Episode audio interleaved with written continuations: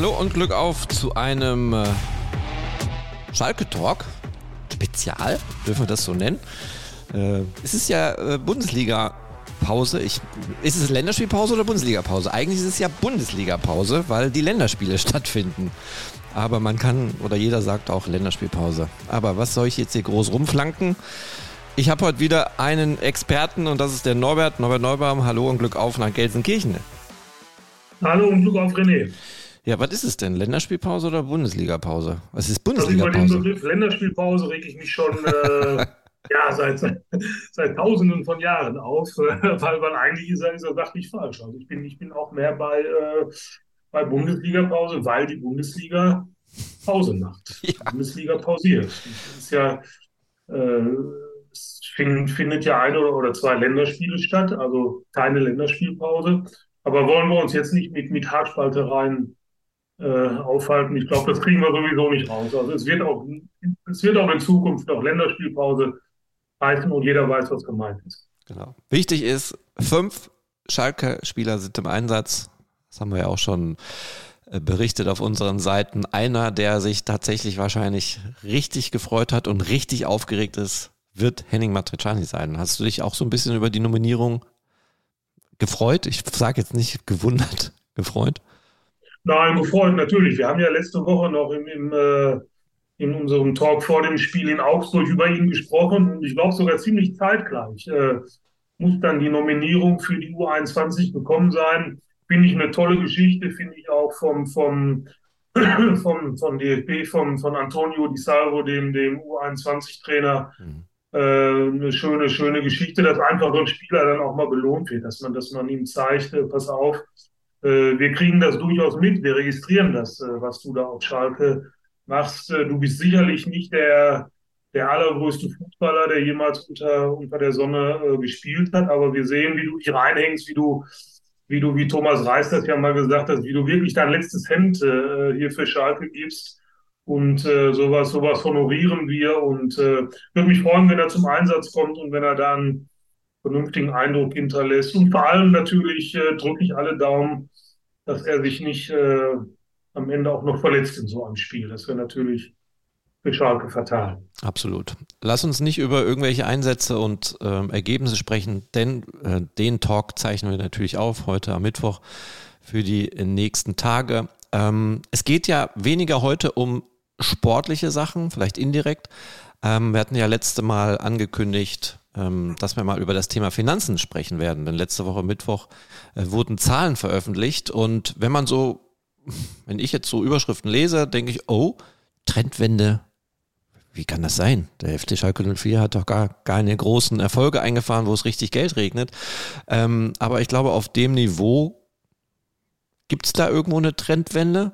Aber da ich überhaupt keine Ahnung habe, frage ich dich jetzt mal, Norbert, ähm, was gab es denn da bei der ähm, Pressekonferenz für Zahlen und wie geht's dem FC Schalke 04? Ja, du unterstellst mir damit indirekt, äh, dass ich Ahnung hätte. Äh, dafür schon mal äh, schönen und herzlichen Dank. Also ich war zumindest bei der, bei der, äh, bei der Pressekonferenz, bei der Präsentation der Geschäftszahlen. Äh, du sprichst von einer Trendwende. Ähm, also die wird zumindest in Aussicht gestellt. Die ist noch nicht da. Aber Schalke sagt halt und hat das hochgerechnet, die Trendwende ist in Sicht. Status quo ist immer noch der und da dürfen wir uns nichts vormachen und auch jetzt nicht von dem Begriff Trendwende blenden lassen. Schalke liegt immer noch auf der Intensivstation, was das Finanzielle betrifft. Anders kann man das, glaube ich, nicht formulieren oder ich denke mal, das ist so ganz gut, ganz gut beschrieben. Sie liegen auf der Intensivstation, aber zumindest sind Puls und Blutdruck jetzt wieder einigermaßen stabil. Okay. Und das war, glaube ich, in den, also gerade im Geschäftsjahr 2021, da werden wir gleich noch äh, zu einem, zu einem entscheidenden, zu einem bedeutenden Detail kommen. 2021 war das sicherlich nicht so. Jetzt haben sie die Kurve langsam gekriegt oder sind dabei, die Kurve zu kriegen. Ich tue mich ein bisschen schwer damit, bei einem Jahresverlust von 2022 in Höhe von 20 Millionen ähm, davon zu sprechen, dass man die Kurve schon gekriegt hat. 2023, und das ist das, was mit Trendwende gemeint ist, werden erstmals nach, ich glaube, vier Verlustjahren werden wieder zarte Gewinne erwartet. Und das steckt halt hinter dieser, hinter dieser Vokabeltrendwende. Also äh, die Finanzchefin Rühl Hamers war gar nicht da an dem Tag. Ähm, der Finanzdirektor des FC Schalke 04, wie heißt er nochmal, Matthias Echtermeier. Matthias Echtermeier. Echtermeier, der hat äh, die Zahlen äh, dann quasi präsentiert. Und du hast gerade von einem Detail gesprochen, was beschäftigt hat. Was, was meinst du? Ja, was mich, was mich beschäftigt, das ist, das ist, dass eben, ähm, das hat Matthias Echtermeier quasi so in einem Nebensatz äh, erwähnt, äh, wo er richtig erleichtert wirkte. 2021, im Geschäftsbericht 2021 hat die, äh, die Wirtschaftsprüfungs- oder Wirtschaftsprüfergesellschaft, die die ihr Testat unter einen solchen Jahresabschluss äh, setzt oder setzen muss, das Ganze mit dem Stempel versehen, dass, dass das ganze Unternehmen Schalke quasi unter einem bestandsgefährdenden Risiko steht. Ich finde, das klingt schon, das, das, das ist schon ein sehr wuchtiger äh, Begriff und der auch nicht äh, offenbar keine Routine ist, sowas äh, äh in einen solchen Geschäftsbericht reinzuschreiben. Dass es keine Routine ist, äh, sieht man daran, dass das eben dieser Vermerk im Geschäftsbericht von 2022 nicht mehr steht. Mhm. Und das ist für mich schon ein, ein, ein erheblicher äh, Unterschied und zeigt aber, wie problematisch die Situation im Geschäftsjahr 2021 äh, für Schalke tatsächlich war. Das hat man vielleicht alles auch so in der öffentlichen Wahrnehmung immer ein bisschen unterschätzt, weil man denkt, man hat ja die Lizenz gekriegt, also ist dann alles in Ordnung. Ähm, aber dieser, dieser Begriff, dieser Stempel, diese, diese hässliche Formulierung vom bestandsgefährdenden Risiko, ich finde, die zeigt schon, wie ernst die Lage tatsächlich war. Jetzt war natürlich auch eine besondere Lage. Corona ähm, hat natürlich auch mal einen richtigen großen Schaden, glaube ich, in die Kasse äh, hinzugefügt. Aber wenn jetzt von einer kleinen Trendwende gesprochen wird, geht man davon aus, dass man in der Bundesliga bleibt oder ist die Trendwende auch möglich, wenn Schalke tatsächlich wieder absteigt?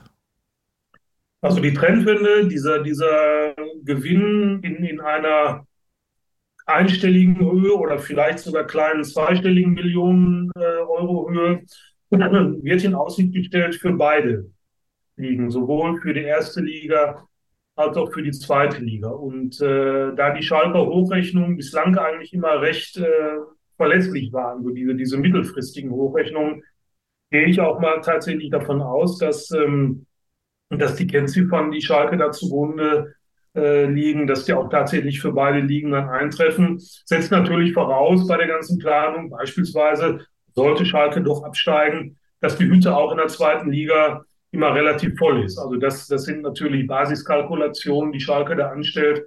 Wenn, wenn die Zuschauer Schalke irgendwann mal im Stich lassen, wo ich jetzt aber auch keinen, keinen Anlass eigentlich für, für sehe, dann, ähm, dann würden sich diese Kalkulationen natürlich auch wieder überholen. Ich möchte noch mal kurz anknüpfen an das, was du gerade sagtest. Äh, du, du hast Corona als, als äh, Faktor erwähnt, der, der natürlich äh, da ein erheblicher Schlag ins, ins Kontor war, nicht nur für Schalke. Bei Schalke kamen ja andere Sachen auch noch dazu. Es kam der Abstieg dazu.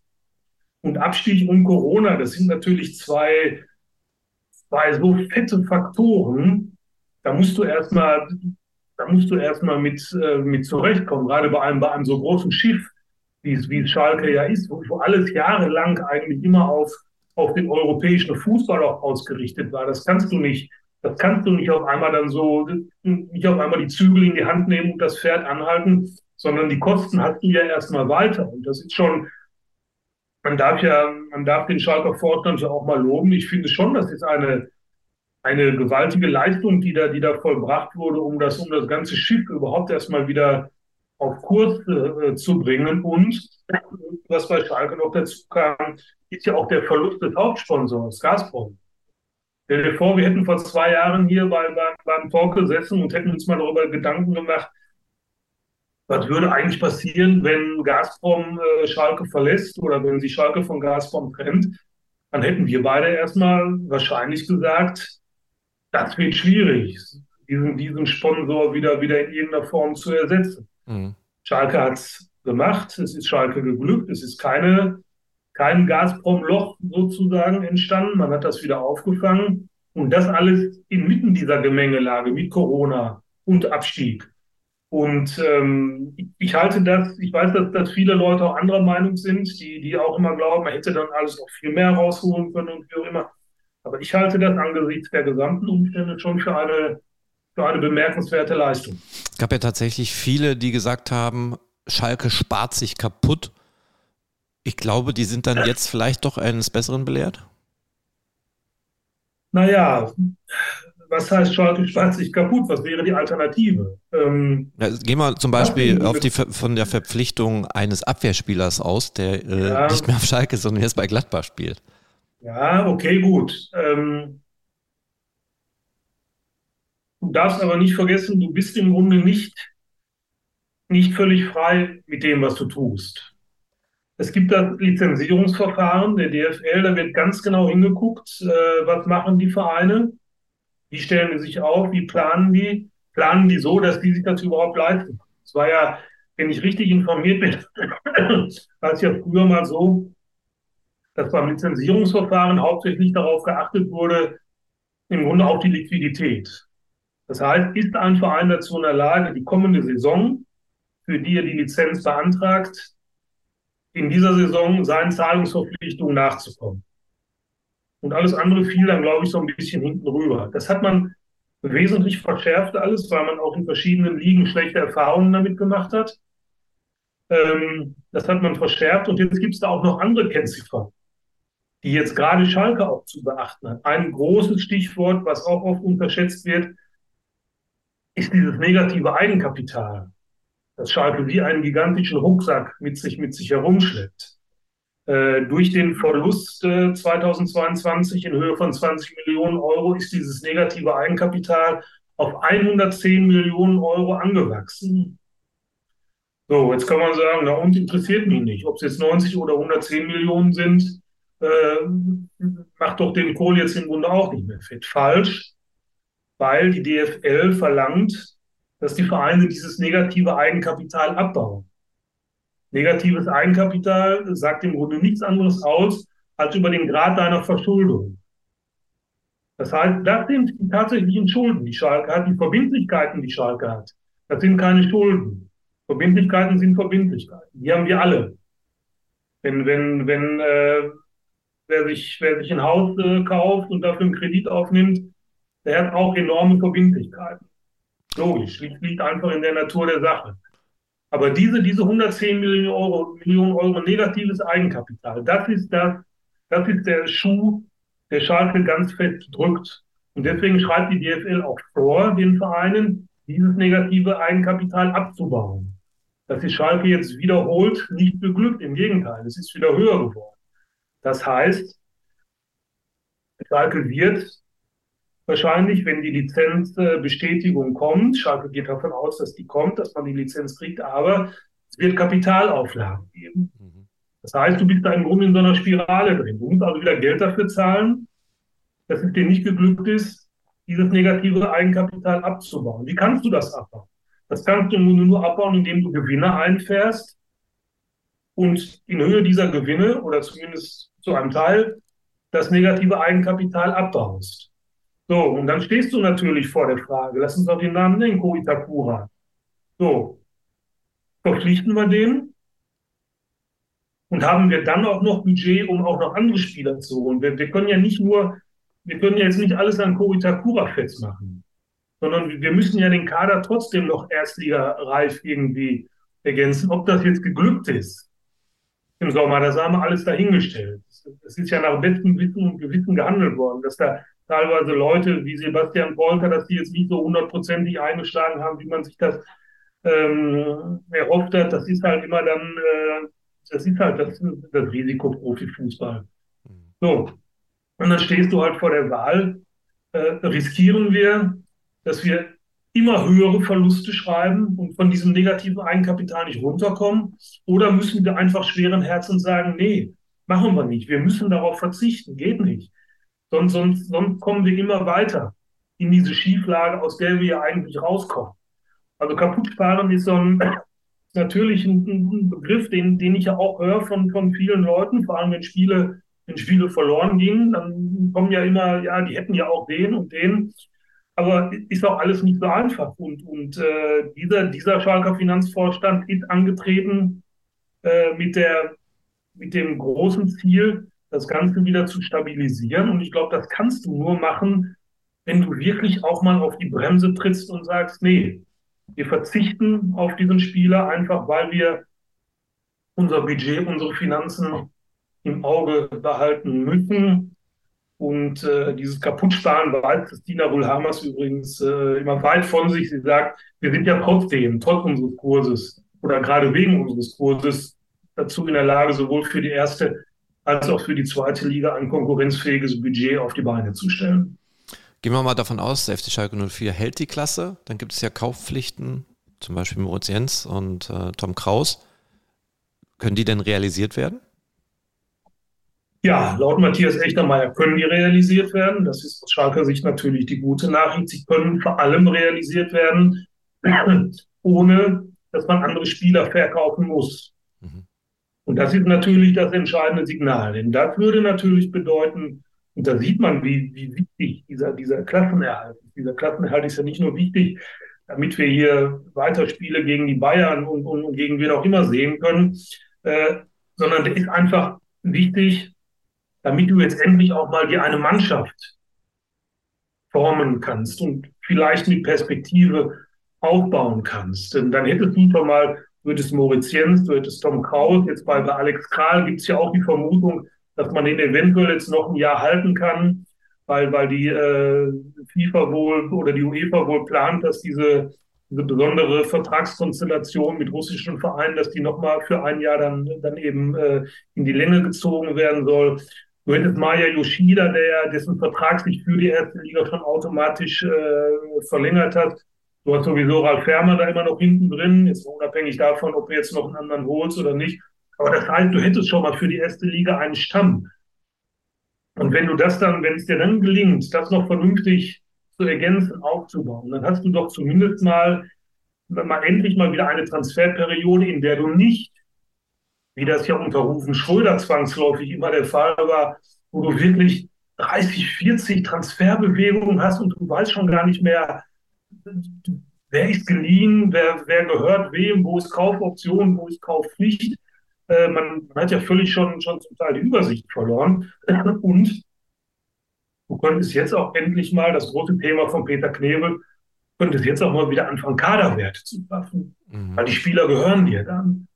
Von den ganzen Leihspielern, äh, schön, dass die da sind, aber die stehen ja nicht in der Bilanz als, als, als quasi als dein Eigentum. Aber wenn du dann, wenn so ein Moritz Jens dir gehören würde, wenn Tom Kraus dir gehören würde, so, wenn die dann irgendwann mal gehen wollen, dann kannst du die immerhin verkaufen und wahrscheinlich dann auch für einen, für einen höheren Wert, wenn es vernünftig läuft, äh, als, als du die dann eingekauft hast. Also das sind alles Dinge, äh, die hängen miteinander zusammen. Und insofern, ja, wäre dieser Klassenerhalt schon, schon so unglaublich wichtig. Der momentane Lizenzspieleretat liegt so bei 37, 38 Millionen, glaube ich. Fürs nächst, für die nächste Saison würde sich das ähnlich bewegen? Ja, so richtig rücken die Schalker natürlich damit nicht raus, auch Matthias Echtermeier nicht. Äh, ist klar, da, da hält man sich immer so ein bisschen bedeckt, aber zumindest kam kein großer Widerspruch, als wir dann nachgefragt und geschätzt haben, dass sich der Erstliga-Etat circa auf 40 Millionen Euro bewegen würde. Das halte ich auch für einigermaßen realistisch und äh, so realistisch muss man auch sein. Damit wäre Schalke in der ersten Liga weiter wie bislang auch im unteren Drittel. Zweite Liga wahrscheinlich dann die Hälfte, aber da ist man dann oben. Ne? Also der Wiederaufstieg da wäre, man dann wieder, Da wäre man dann wieder oben dabei, weil ja. natürlich das, äh, das Ziel dann wieder wäre, sofortiger äh, Wiederaufstieg, ganz klar. Mittelfristiges Ziel ist, ähm, dass Schalke eben, wenn man in der ersten Liga bleibt, kein, kein ewiger Abstiegskandidat ist. So nannte Matthias Richtermeier das und äh, das halte ich auch durchaus für realistisch. Wenn es gelingt, wie vorhin erwähnt, jetzt wirklich mal eine Mannschaft zusammenzubauen, dann kann man ja vielleicht auch Jahr für Jahr, Stück für Stück mal immer so ein bisschen nach oben in der Tabelle schauen.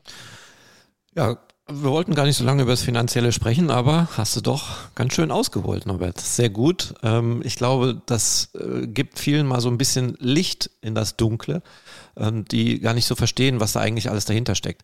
Ähm, was mich auch sehr überrascht hat, und ich beschäftige mich ja auch täglich mit Schalke, wir wissen ja, zwei Trainer wurden naja, gut, bei äh, Kramer war es ja relativ schnell klar, der Vertrag wurde aufgelöst, aber äh, Dimitos Kramotzis, da mussten die Schalke ja noch zahlen. Und das hat man ja jetzt auch aufgelöst oder sich geeinigt. Aber dann kam eine Personalie, die habe ich dann bei dir gelesen, die eine Altlast, hast du es dann auch benannt, die jetzt erst abbezahlt ja. wurde. Äh, es geht um Sebastian Rudi. Ist das wirklich wahr? Wurde der jetzt erst die letzte Rate überwiesen? Ja, ja, ja, ja, natürlich. Ähm, ich entschuldige mich übrigens bei Sebastian Rudi für den Begriff Altlast. Das ah, ist kein schöner Begriff für einen Fußballer, aber ähm, bilanztechnisch sind, sind Fußballer halt dann irgendwo auch Zahlen. Und, und mhm. äh, dann, dann denke ich mal, ist dieser Begriff Altlast auch äh, durchaus angebracht, ist also nicht persönlich gemeint, aber das ist in der Tat so. Schalke hat 2022, also wir reden über 2022, ja. ähm, hat also im letzten Jahr jetzt auch tatsächlich die letzte Rate für äh, Sebastian Rudi an den FC Bayern München überwiesen. Sie soll irgendwie so zwischen 4 und 5 Millionen Euro äh, betragen haben. Aber daran siehst du, wie dich, wie dich solche Geschichten, wie, wie dich solche Personalien beschäftigen und finanziell dann auch belasten. Der ist, glaube ich, 2018 gekommen. Äh, hat er ja überhaupt nicht bezündet hier. Ich denke mal, dass äh, da besteht, äh, da gibt es kaum eine zweite Meinung. Ist ja dann nach Hoffenheim wieder geliehen worden, wieder zurückgekommen. Ich glaube, dann wieder nochmal ausgeliehen. Ich habe es alles gar nicht mehr so, gar nicht mehr so im Blick, aber war natürlich mit Ablöse und Gehalt äh, sicherlich eines der teureren Missverständnisse und Irrtümer in der, in der Schalker Vereinsgeschichte. Und, und du siehst, dass der, dass der den Etat sogar noch belastet in einer Zeit, der er auf Schalke schon überhaupt keine Rolle mehr spielt. Äh, über den äh, über Sebastian Rudi spricht man ja im Grunde gar nicht mehr, außer, außer wenn es vielleicht noch mal ein Ranking gibt, äh, wer waren die größten Fehleinkäufe oder die größten personellen Irrtümer der vergangenen Jahre. Denn dann fällt sein Name sicherlich schon hin und wieder noch mal. Aber als Matthias Echtermeier das so, das so beiläufig und fast jubilierend sagte, so nach dem so jetzt haben wir auch Jetzt haben wir auch die letzte Rate für Sebastian Rudi bezahlt. Äh, da musste ich auch erstmal stutzen. Aber kann ja durchaus sein, 2018 gekommen. Wahrscheinlich hat man einen Vertrag über vier Jahre dann gemacht, dass das über vier Jahre abbezahlt wird.